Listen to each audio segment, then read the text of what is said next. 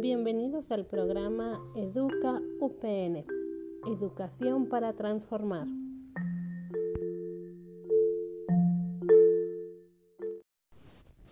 El día de hoy tenemos la parte 2 de esta sección de tres episodios que hablan acerca de la violencia de género en espacios educativos.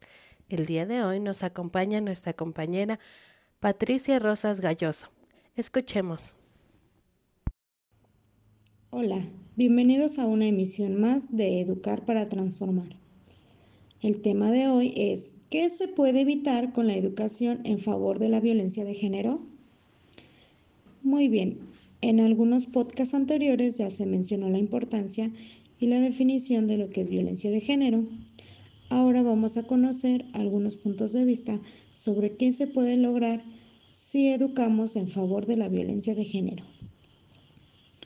De acuerdo con Arnold 2009, se necesita educar a las actuales y futuras generaciones para que desarrollen las competencias necesarias para transgredir los efectos de la socialización de género.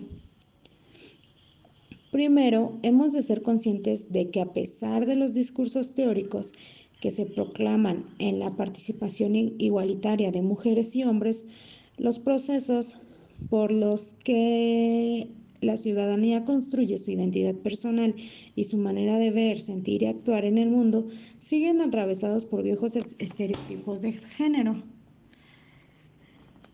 Por otro lado, Nogdis 2010 afirma que el alumno debe de desarrollar identidades morales que rechacen la legitimación del uso de la violencia para educar en el valor de la igualdad de género. También se debe de plantear una educación de forma diferente que suponga una nueva cultura que permita a los niños, niñas, varones y mujeres hacer suyos otros valores y otras formas de representar el mundo y manejarse en él.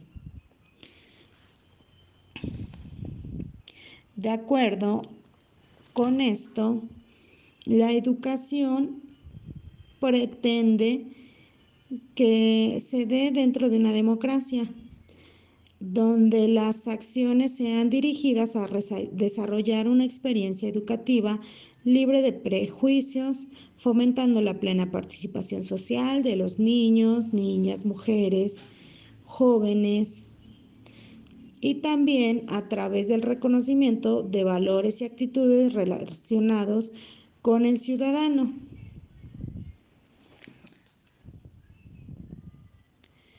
Estas pautas culturales y sociales permiten la igualdad entre los sexos y en efecto la buena convivencia en los hogares, en el mundo laboral, en los medios de comunicación, incluso dentro de los sistemas educativos, para cambiar algunas de las creencias, preconcepciones y acciones que normalmente se presentan. Bueno amigos, esto es todo de mi parte. Que tengan una excelente noche. Nos vemos hasta luego. Los esperamos el día de mañana para escuchar el último capítulo de esta serie que habla acerca de la violencia de género, donde nos acompaña nuestra compañera Ivonne Yadira.